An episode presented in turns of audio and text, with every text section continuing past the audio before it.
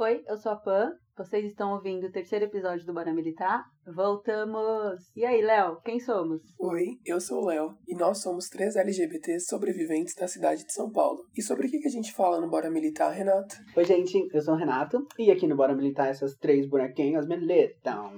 Voltamos! Depois de muitos pedidos. Finalmente estamos aqui de volta para conversar, saudade! Para debater sobre temas polêmicos e para militar muito. Estávamos com saudades. Sim. Muitas saudades. A nossa vida tá uma super correria, assim como a vida de muitos de vocês. Estamos vivendo ainda no governo Bolsonaro. Ainda estamos vendo o governo Bolsonaro puxado para as escravizadas, Ah, o sistema capitalista, mas aqui estamos. Vivas. Mas hoje falaremos de coisa boa. Sim, que é o quê?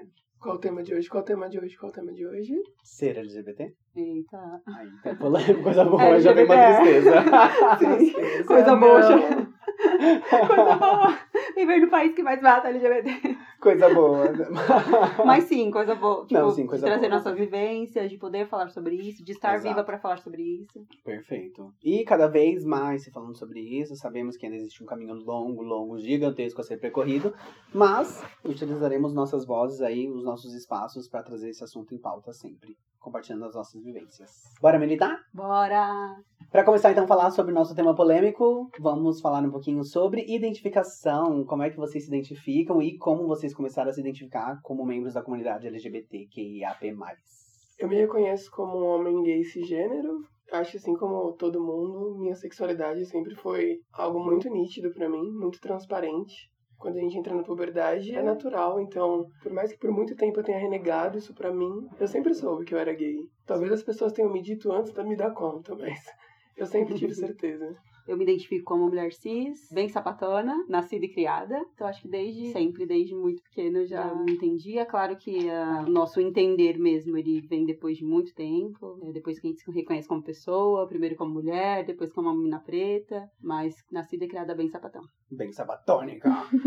eu sempre soube, sabia que eu gostava de meninos, né? Que eu sentia atração por meninos desde que eu comecei a me entender como um ser com consciência na sociedade. Embora, né, nós sempre estamos sob aquela pressão, né, de heteronormatividade. Então, quando pequeno, me interessava também por meninas. E não sei até que ponto por essa pressão, né? De, ai, sei que você é pequenininho, já tem uma coleguinha na escola que, ai, Ai. sua namoradinha. E tem aquela pressão, As né? piadinhas do tio Bolsominion. Exato, que toda família fomenta, né? Então você não pode estar próximo de uma menina, o menino sofre esse, essa pressão o tempo todo pra estar namorando. Sofri também essa pressão, assim como tantos outros LGBTs e todos os meninos em geral. É, então gostava de meninas, mas sempre gostei de meninos, desde que eu me entendi por gente. Eu demorei muito tempo, inclusive, porque tentava ser hétero por muito tempo. Depois me reconheci como bissexual, depois de uma experiência que eu tive. Me conhecendo melhor, eu me reconheci como homem gay mesmo. E entendi que parte do que eu achava que era bissexualidade era, na verdade, uma normatividade que tinha sido enraizada na minha vivência. Então, por muito tempo, eu me forçava a namorar com uma menina, porque Ai, pesado. Nossa. eu aprendi que o menino namora com a menina. Sim, eu acho que essa saída do armário traz pra gente você se entender, tipo, como é uma pessoa LGBT. Primeiro, como eu falei, me entender como mulher, que, tipo, já tem, a gente volta várias casas, né, até.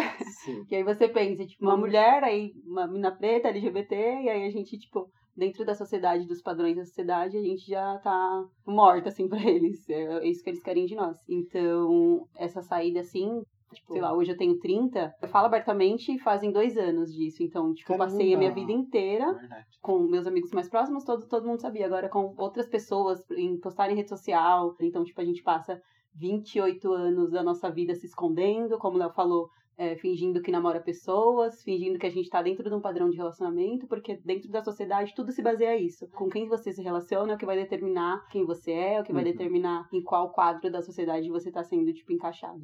Perfeito. E esse lugar de olhar, né, é super difícil para essa questão de saída do armário. Eu já faz bastante tempo que eu sou uma pessoa assumidamente, assim, publicamente, nas minhas redes sociais. Acho que eu tinha 16, 17, porque foi quando eu comecei a trabalhar. E no meu primeiro emprego foi a primeira vez que socialmente eu ia começar a falar sobre isso. Mas minha família já sabia que eu era gay, por exemplo, já sabia que eu namorava. E no serviço eu lembro dessa pressão, porque foi a primeira vez que eu me deparei com isso, de tipo, nossa, vou ter que mentir sobre a minha sexualidade por medo do julgamento. Primeiro porque quando vira um assunto para as pessoas querendo saber sua sexualidade, você já fica na defensiva. Você não sabe se as pessoas estão fazendo isso porque elas querem saber por um motivo bom, por um motivo ruim. Sim. E já entra num contexto diferente aí por essa questão das pessoas não terem que se preocupar com a vida dos outros, né? Mas quando eu comecei a trabalhar, tipo, eu senti essa pressão e eu menti. Logo que eu comecei a trabalhar, quando começaram a me perguntar sobre namorada e etc. E aí durou pouco tempo, assim, eu comecei a fazer amizade com as pessoas de lá e eu já tinha um relacionamento com o Léo, quase um ano. Aí eu abri, assim, pra todo mundo, aí comecei a postar nas minhas redes sociais, eu nunca, a partir dali eu não escondi mais que eu era LGBT. O que a gente comenta bastante entre nós é que a pessoa heterossexual não tem esse holofote em cima da sexualidade das dela. relações. né? Exato. Então existe toda essa saída do armário que é um processo super traumático, Sim. super doloroso. E recentemente eu vi o vídeo, achei super bonito, inclusive chorei. E o menino, a mãe dele fez um aniversário pra ele com Ah, temática LGBTs e falou eu sempre é muito bom. Bem bonito. Mas também penso que é triste que exista toda essa. Acho que no, no caso dela, parte desse lugar de querer trazer esse conforto pro filho, né? Ah, não, foi lindo. E justamente nós temos que fazer isso porque vira uma questão pra gente. Se você parar pra pensar que numa sociedade existem pessoas que não precisam vivenciar isso, elas já estão à frente em muitos requisitos. Tipo, em vez de você se preocupar com a sua sexualidade, com quem você namora, você tá estudando, você tá fazendo uma coisa que você gosta. Tem gente que vive é, com problemas psicológicos por essa questão. né? Qualquer, qualquer relação que a pessoa entra, ela passa despercebida. Sim, tipo, ah, ela é hétero, então ela não vai sofrer nada. assim. É, isso já deixa de ser uma preocupação pra essa pessoa, enquanto Sim. algumas estão entrando num quadro de depressão, às vezes por isso, estão vivendo diversos paradigmas, enfrentando problemas com a família, simplesmente por um é, marcador social seu, Sim. que é ser LGBT. Isso já muda toda a vivência da pessoa, né? Então a saída do armário pode se tornar uma questão pra muitas pessoas, né? Por diversos fatores. É, principalmente quando você é mulher, porque, tipo, cria na cabeça da sociedade todo um estereotipo da mulher. Então, a mulher aceita a mulher do cabelo grande, é a mina Uhum. branca, padrão. Se você usou cabelo curto, amor, você já sapatão, é suja.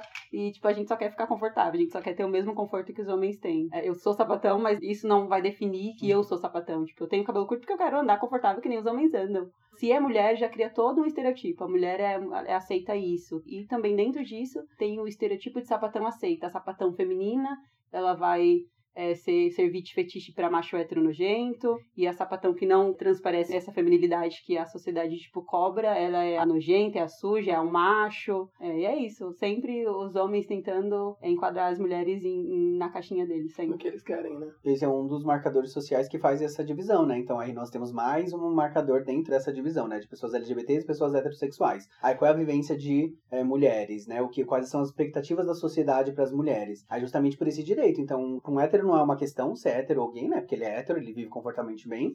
E pra mim, como gay, tipo, não é uma questão ter o cabelo curto não. Porque o Sim. homem é socialmente aceito é, facilmente com cabelo curto, né? Aí pras mulheres já é uma questão, né? Exatamente. São esses marcadores que definem toda a nossa vivência, né? E a gente entra num tema super importante de ser debatido, que é o que projetam em cima de nós quando fazem o chá revelação, por exemplo. Nossa, sim. Você nem sabe o que seu filho é. Só ele pode dizer o que ele é. Aí se você coloca uma cor, ai menina, e se for um homem trans? E se for uma pessoa de gênero não binário? Então é surreal, porque eles pautam toda a nossa vida baseada no nosso órgão genital. Nossa, a gente genital, pode dizer assim. A gente né? tava comentando ontem sobre isso, né? Do, tipo, da ciência, que a ciência é bem clara quando diz que a gente nasce, tipo, do mesmo jeito. Nós somos as mesmas pessoas. Aí a sociedade decidiu o que é homem e o que é mulher. Aí Sim. vamos enquadrar o homem nisso, vamos enquadrar a mulher nisso. É, gênero é uma total questão construída, né? Tipo, não é algo que nasce naturalmente, né? Porque você performa gênero. O gênero não tá atrelado especificamente a uma pessoa por ter tal órgão genital. E por isso que toda essa heteronormatividade torna essa saída do armário muito difícil para algumas pessoas, porque você tem que corresponder a todos esses padrões, todas as expectativas, que nem o Léo disse do, da questão do chá revelação. Você já tá criando uma expectativa ali naquela criança, naquele corpo que nem nasceu.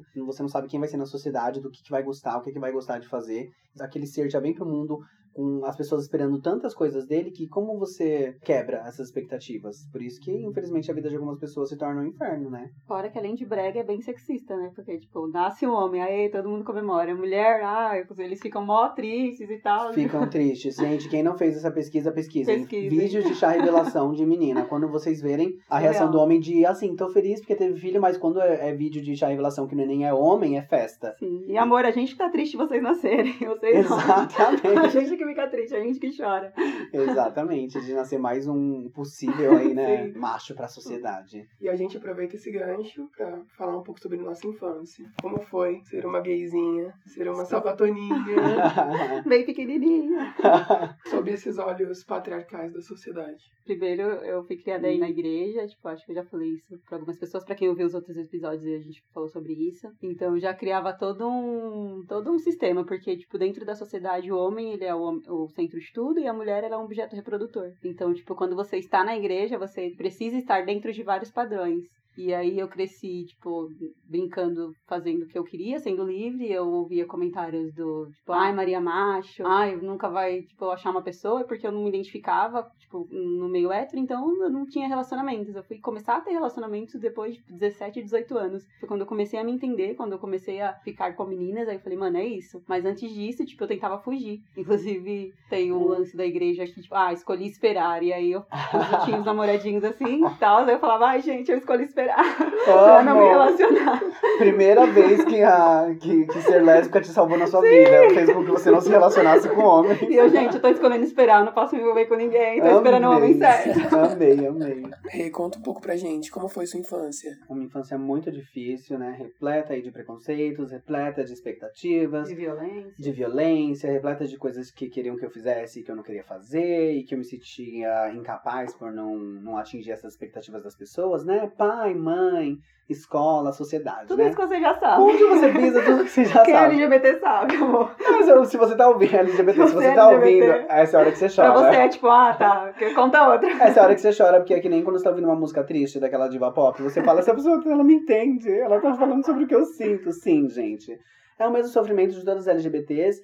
Não é brincadeira, eu falei sobre as expectativas, mas eu nunca tive um lar violento LGBT. Ah, importante. Uma pessoa LGBT, isso. é muito importante. Nunca tive Sim. isso na minha casa. É, nunca apanhei por ser LGBT, né? O Leozinho tem uma experiência um pouco diferente. É, então, existia uma expectativa sobre mim, mas eu também não era um corpo uhum. violentado no meu lar, né? Então as pessoas não é, me incentivavam muito a fazer as coisas para as quais eu gostava mesmo, as quais eu tinha aptidão. É justamente porque eu não correspondia a algumas outras atividades que eles gostariam que um menino comum, né, um menino normal, entre muitas aspas, fizesse, né? E falando sobre infância também já rapidamente, escola, né? Escola é um inferno para LGBT. É, tem uma foto do, de um menino que, tá, que é um menino atravessando, é um corredor de meninos na escola, assim, no Google. Aí tava, quem é LGBT sabe o medo que isso causa que é aquela hora que os outros meninos que se entendem como machões da escola querem provar sua masculinidade e fazem bullying com você. A escola é uma coisa triste. Não tem como passar por infância LGBT sem falar do período escolar, né? Eu tive uma infância cercada de situações de violência, assim, de abusos. Hoje é algo que não me traz nenhum peso quando eu penso, mas foram situações, assim, bem cruéis e é um retrato muito claro de como a sociedade trata o LGBT, né, em diversos espaços, em diversas posições. Eu já apanhei, por exemplo, por estar sentado na rua de uma maneira que meu padrasto achou muito feminina. O macho, claro. Então é, é complicado pensar que a gente passa por tanto, são tantas dores, são tantos percalços, é tanto ódio que a gente recebe. É triste a gente tentar debater o assunto e a galera falar que é mimimi, sabe? Que a gente é chato demais. Sim. E eu ainda tive uma vida extremamente privilegiada porque eu sou um homem cisgênero. Uhum. E eu fico imaginando como pessoas transgêneras, por exemplo, lidam. Sim. Na verdade, não lidam, né? Que elas não sobrevivem. Ah, não Hoje a, a, estatística de uma mina trans é 35 anos. Tipo. E eles não entendem, né? Quando o Léo fala sobre isso do mimimi é muito importante, porque as pessoas que não têm esses, esses marcadores sociais, elas não passam por essas situações, né? Então, né? você para de estudar por quê? Porque o ambiente da escola é um inferno. É, você sai de casa e vai é, viver na rua. Por quê? Porque dentro de casa, tipo, vira um ambiente tóxico, que você muitas vezes é agredido, um ambiente insuportável. É, então as pessoas não entendem o que é você não ter esse acolhimento, né? Porque existem muitos marcadores sociais exatamente do, das pessoas que fazem com que elas sofram, sofram inúmeros, é, inúmeras retaliações, mas LGBT é a pessoa que é expulsa de casa, né? É, enfim, você não é expulso de casa por muitos outros motivos, por muitas outras características, mas ser LGBT é algo que faz com que provavelmente a sua família não te queira, simplesmente fale que você não, não merece estar no mesmo lar que eles, né? Louco pensar que a condição de ser uma pessoa LGBT não, não envolve ninguém, não desrespeita ninguém além de você mesmo, porque só é sobre quem nós, a gente não vai se relacionar. Exato. Então é tão bizarro que exista toda essa fixação. Fixação, mano ser contra pessoas LGBTs, né? E realmente é algo que não impacta a vida de ninguém, né? Sim. Mas existe toda essa questão, né, de porquê, né, que indemoniza as pessoas LGBTs, toda essa questão religiosa. Contexto religioso, com certeza. É, é todas essas monoculturas, né? Tipo, esses enquadres, é, homem e mulher é aceito. Sim. Tipo, casamento é isso e isso. Menino usa Menino azul. usa azul. Misericórdia. que é a coisa mais brega. que além de tudo a galera é brega, mano. Além, além de, além de ser nojenta, é brega. além de reforçar uma parte do estereótipo lixo, ainda é brega, mano. É pesado, né? É, e tudo que a pessoa LGBTQIA+, que é... É viver, É viver. é amar, é, É viver, ficar de né, boa gente? no dela, dançar Britney. Sim, Só E- isso. mas, O Pablo. Exato. E vem outra coisa super importante, que é, né, você, vamos supor, tá? Então nós fizemos é, uma passagem aqui, citamos algumas coisas importantes na vida de uma pessoa LGBT, né? Então sua infância, quando você sai do armário, como você se identificou, a violência no mundo. E você chega na comunidade, né, LGBT, aí cheguei, achei meu Cheguei no lugar. vale. Cheguei um no vale. Maia. Mas e aí? Que é exatamente, meu amor. Quando você chega na comunidade, como é que é? Existe preconceito dentro da comunidade LGBT? É esse mundo mil maravilhas? É onde vivem, o que comem? Acho que primeiro é assim, se você é uma pessoa que é LGBT e se enquadra no estereotipo de uma pessoa LGBT que tipo, hoje é aceito, que é se você é gay, um homem branco, Uhum. é, um- com dinheiro, aí você aceita. Aí, tipo, beleza. Homem, né? Homem. Aí se você é mulher também, você precisa ser branca. pra Você Exato. aceita. Porque se for LGBT preto, amor, ó, você tá na roça. Então, é, aí primeiro criam todo essa, é, é, esse estereotipo. E aí a gente tem pessoas da comunidade que ganham essa visibilidade porque, por estar dentro desse padrão. E aí, num lance tipo de casamento, falar, ah, não vou beijar meu esposo por respeito às pessoas que estão aqui. E tipo, a gente cria todo, fala, que? Como assim? Toda uma força. Qual é a falta mundo. de respeito? O que tá Exato. acontecendo? A gente tá ferindo a moral dessas pessoas por quê? É, ele tá aceitando esse lugar como se nós estivéssemos fazendo uma coisa que é um crime, sendo que não é, né? Então é, é difícil, realmente, quando você tem é, voz em um palco, você falar um lixo desses, né? Eu passei minha vida toda vendo casais heterossexuais se beijando. E isso não foi uma violência moral. perfeita pra ninguém, né? É, e essa questão justamente dentro da comunidade de não aceitarem, por exemplo, pessoas afeminadas, né? Todos esses estereótipos, toda essa segregação que existe sim Das gay the week. da, da, das gays da The Week, que é sempre o quê? Volta onde? Macho branco. Gente, você vai, você desenrola, desenrola a trama. Quando você volta pro centro da discussão, o, O problema é o é o macho mesmo, branco. sim. É. E qual LGBT tá feliz? As LGBT da Paulista, que mora na Paulista, que anda na Paulista de mão dada. Pra quem não vai no Paulista, não frequenta a Paulista, amor, vai na Paulista no final de semana que você vai mais ver LGBT. As LGBT tudo branca, sorridente, Felizes. felizona. Enquanto as pretas enquanto as pretas lá da, da Aricanduva tá lá sofrendo todo dia a repressão, tá, tá, sendo, tá apanhando, tá sendo morta. Isso já vai trazer uma vivência totalmente diferente sobre o que é ser LGBT numa cidade que nem São Paulo, né? Que parece que existe um país dentro de São Paulo, com abismo de desigualdade, com a, a separação social dentro de São Paulo, né? E é incrível que, mesmo morando nesse país tão violento pra nossa comunidade, a gente tem uma parada do tamanho da que nós temos. A maior, maior do mundo. É a maior do mundo, não é? A maior do mundo, querida. Você tá achando que a gente é pouco? Inclusive na parada LGBT foi quando eu beijei a primeira menina. Ah, que marketing, tá vendo? Ah, Foi na parada, eu fui com uma- uns amigos do trabalho na época, que é a Cris e o Marcos, meus amigos, que são até hoje. Tipo, e eles eram LGBTs, e a gente se encontrou no trabalho e, tipo, foi um marco, tipo, ah, legal, Legal. pessoas Meu com Deus, quem eu me identifico. existem pessoas como eu, né? Sim, existem pessoas como eu. E foi na primeira parada que eu beijei uma menina, e tipo, falei, ai meu Deus, me encontrei, Que obrigada. engraçado, que legal. Quando eu fui na parada mais novo, eu não fiquei com ninguém, não fiquei com pessoas, mas eu já sabia que eu era LGBT, tipo, mas eu não fiquei com ninguém. Acho que muitas vezes eu era uma gay bem rejeitada também, né? Já falamos sobre isso em Ah, outros sim. episódios. Mas, nossa, ir pra parada era tipo, meu Deus, um olha o tanto né? de beijar. Era Sim. tipo, existem mais Todo pessoas, mundo. meu Deus. Muita coisa colorida. Pessoas iguais a mim, né? E é louco Então. como isso carrega, tipo, uma carga emocional. Eu lembro, por exemplo, quando eu entrei no ensi- ensino médio e tinham duas gays, tipo, conhecidas pelo ensino médio inteiro, assim, e abertamente gays. Que legal. Então aquilo pra mim foi tipo, mano, que corajosa, sabe? Que incrível. Porque é exatamente isso, chegar na parada e falar, mano, Sim. existem outras pessoas como eu. A gente passa a vida inteira, Sem tipo, referência, né? Sem, sem saber. achando tipo, que a gente tá sozinho, tipo, Sim. que além de estar sozinho tá, tá errado. É um comportamento tão natural em tantas espécies. Então, sim, 2022, por mais do caos que a gente tá vivendo, se você tem uma Pablo na vida, amor, comemora. Agradece. Sim. Levanta a mão pro alto. essa representatividade e é super importante porque como essa consciência de si, né, é, está vindo cada vez mais é, nas pessoas mais jovens, elas estão tendo outra vivência é, escolar, né? Porque hoje é muito mais fácil desde novo. E como o ambiente escolar ele é, tipo, ocupa metade da sua vida, dos seus dias, por um longo tempo da sua vida, né? Você fica metade do tempo na escola, metade do tempo em casa, né? Do, do seu dia. Então, se você consegue transformar o ambiente escolar num ambiente em que as pessoas sabem sobre a sua sexualidade, sabem que você é LGBT, é, enfim, e te aceitam, você constrói esse ambiente seguro, mano, você pode se desenvolver de muitas outras formas. Você, durante, é, durante sua vida acadêmica, é, ensino médio, você não, não era LGBT assumido? Não, Pra sala, tipo, toda, né? não. Eu fui, pra mim, isso aconteceu no ensino médio só, e não no primeiro ano, final do primeiro ano, mas segundo e terceiro ano já livremente. Caramba. Mas imagine, ó, o Léo já não teve essa vivência. importante eu também não. Exato, e isso já me transformou, porque nós encontramos um grupo claro que eu estava numa escola no centro, então uma escola que, eh, perto das outras escolas que eu já tinha passado, era entre muitas aspas, tipo, muito mais civilizada das pessoas, elas sofriam muito menos violências, agressões, então é mais fácil você ser LGBT numa escola dessa, né? Que talvez você, você fale e não necessariamente você vai apanhar por causa disso. Sim. Agora eu sabia o medo que eu, que eu vivia quando eu estudava no, na escola do Duque de Caxias, quando eu estudava eh, lá no Itaim Paulista, tipo, o medo de apanhar Sim. basicamente, por ser LGBT. E lá, como eu encontrei várias pessoas, muitos meninos que também eram brancos, LGBT já assumidos, porque tem essa segurança, eu encontrei um grupo seguro e eu pude me assumir, né? O que muitas pessoas não têm, o que não é a maioria das escolas, né?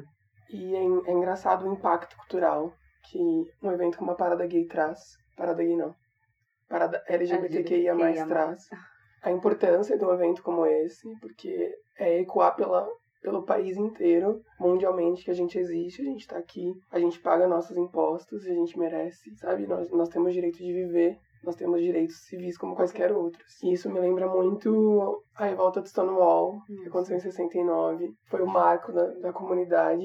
Aquele pode ter sido o primeiro evento mais midiático, né? Que conseguiu alcançar mais mídia. Mas todo dia é dia de luta. Eu vejo muito LGBT que desmerece a parada e Sim. não entende a carga, a importância disso. São pessoas lutando por seus direitos. Se você não consegue ver a beleza nisso, você morreu por dentro. É um dia que você ocupa as ruas, que você justamente fala assim, eu existo, você usa seu corpo como um instrumento político, você tá ali ocupando aquele espaço e você tá falando que você vai viver o seu amor ali, que você tem esse direito como qualquer pessoa, sem ser violentado, sem se sentir constrangido. Então, é uma festa, é uma celebração. Agora, é, imagina os traumas que uma comunidade que precisa celebrar a beleza de ser, tipo, quem é, o como essa é uma carga pesada para muitas pessoas. Tipo, estar na parada sempre, é, sempre foi um marco para mim, é, em alguns momentos da minha vida, por uma compreensão de quem eu sou, de que significa ser LGBT, no país que mais mata LGBTs no mundo, é, fez com que a minha, minha é, percepção da parada fosse mudando, né? Então, no começo era mais só esse sentimento de pertencimento, de nossa, quanta gente é LGBT, tipo, não sou o único. Isso foi se fortalecendo e hoje é virar justamente um orgulho, né? A última parada que eu tive o prazer de ir foi incrível. Foi um marco com meu marido, é, nós estávamos próximos de nos casarmos e já com muitos anos de relacionamento, então eu entendi aquilo como estou utilizando meu, meu corpo para ocupar esse espaço, eu posso, eu tenho direito e eu vou. Então, se você é uma pessoa hétero e está ouvindo esse episódio, pense em todas as violências que nós relatamos em 20 minutos de conversa, que é coisas que vocês nunca vão passar, vocês nunca vão entender o que é uma organização mundial considerar considerar a gente doente, tipo, usar a ciência pra tratar a gente, tipo, a gente não é doente, sabe? Eu sempre comento isso muito com amigos. É, a pessoa heterossexual, ela sabe muito facilmente que ela é heterossexual. E esse é um despertar que acontece naturalmente. Quando a gente traz esse apontamento pra eles, eles não conseguem se colocar no nosso lugar de entender que pra gente é natural. O que torna ofensivo, por exemplo, as ideias que as pessoas tentam propagar, por exemplo, sobre dia do orgulho hétero, é que justamente quando uma pessoa tem esse tipo de mentalidade, após esse tipo de ideia, é porque ela não tem ideia do sofrimento que é ocupar um corpo LGBT, no país que mais mata LGBTs do mundo. Então essas coisas básicas, como por exemplo, você ter direito a se casar, que nós conquistamos muito, muito, muito recentemente, mas isso basicamente significa que você está trabalhando num lugar, o seu marido pode ter o mesmo convênio que você, ele pode usufruir dos seus benefícios, significa que você consegue é, responder uma coisa pelo seu marido, que você tem direitos legais, né, como cidadão, é, unificados com aquela pessoa, assim como casais heterossexuais, e para eles se casar é uma coisa super banal, super fácil, que eles faziam de olho fechado até então, né? E para nós era, um- era um direito negado, um direito social negado, né? Retificação de nomes, então, se utilizarem com você, tratarem você pelo nome que, do gênero que, do, com qual você se identifica, é, isso são coisas básicas com as quais pessoas heterossexuais, pessoas cisgêneras não precisam Não se preocupar passam. no dia a dia, é, e nós precisamos nos preocupar o tempo todo. Então, acho que a palavra é empatia mesmo, né? Sim, além de viver tudo que a gente vive, além de residir no país que mais mata LGBTs, Perfeito. pesado. É muito pesado. E essas conquistas são muito recentes, como dissemos. E uma palavra para mim que define a comunidade é luta, porque a gente ainda passa por situações absurdas, sabe? A gente passa por situações de barbárie. E alguns tipos de acontecimentos não chegam às grandes mídias, né? Então a gente conquistou bastante coisa, mas a gente não tá nem na metade do Nossa, caminho. ainda só temos 70 países que é crime ser LGBT simples. É uma luta global, né? E tá longe de acabar. Mas estamos lutando todos os dias. Bora, tipo trailer, né? Bora, americano. Sim. Bom, É muita coisa pra falar, é um tema muito grande. É um tema que diz muito sobre nós três. Sim. Nossas conversas são basicamente sempre Acho que a vida é pautadas. baseada nisso. Provavelmente nós teremos aqui uns 18 episódios Exato. sobre vivência Isso. LGBT. A gente pode colocar isso LGBTQIA mais parte 1. Parte 1. Se fosse 322. Exato. Se você quiser saber mais, assista os próximos 10 episódios. É, é sobre isso. Isso define muitas oportunidades, isso define muitas situações pelas quais nós passamos. E justamente essa palavra que o Léo trouxe, que é uma palavra muito sábia, que é luta, porque é uma luta constante. É, pois, como diria a nossa pensadora contemporânea maravilhosa, Lina, é, nós somos a falha né, da sociedade. Nós somos já tudo que a sociedade esperava que a gente não fosse. E quando você não corresponde a uma das expectativas da sociedade, você é algo descartável, né? E nós fomos descartados, mas nós não somos descartáveis. Sim, como diz Carol, estamos acostumados a andar na mira. E nos acolheremos, como diz Sim. Leozinho. Continuaremos. Pensador contemporâneo. Ai, gente, nem acredito. Acabou nosso terceiro episódio. Poxa. Que saudade que eu tava de conversar com Sim. vocês. Sim. Estamos Muito muito, feliz. felizes, muito felizes em poder, tipo, como eu falei no, acho que no começo, em sobreviver, primeiramente, no país que mais mata, sobreviver no país mais homofóbico, mais racista, mais nojento. Em um dos, né? Em um dos países é, mais nojentos. E a gente tá aqui, lutando, vivas na medida do possível. Vivas e gravando. Sempre que tivermos um tempinho, então, nós vamos continuar aqui compartilhando nossos papos é, e um pouquinho da nossa vivência com vocês, pessoal. É isso. Para de chamar aquele seu amiguinho hétero de viado. Sim. Ai, sim, o, o dica do dia. Nós não demos a dica do dia. Pode ser essa. Héteros, não chamem seus amigos, seus outros amigos héteros de viado, por favor. É Sim. pejorativo, vocês utilizaram isso por muito tempo pra ofender a comunidade LGBT, então não é justo que agora vocês tentem se apropriar disso. Sim. Ai, nós somos uns seres mó lindos, sabe? Cheirosos. Não, Por desculpa. favor, exato. Você vai chamar seu amigo Recatados. hétero de viado. Somos alegres, recatados. Eu não aceito, eu não aceito. Não aceito também. E se você é homem gay, por favor, para de ser chaveirinho de hétero. Sim! Se manque. O problema da comunidade. A gente pode Sim. virar um episódio depois só sobre isso, a letra G. Sim. Né? Nossa, G, pesado, pá. E aí, militei?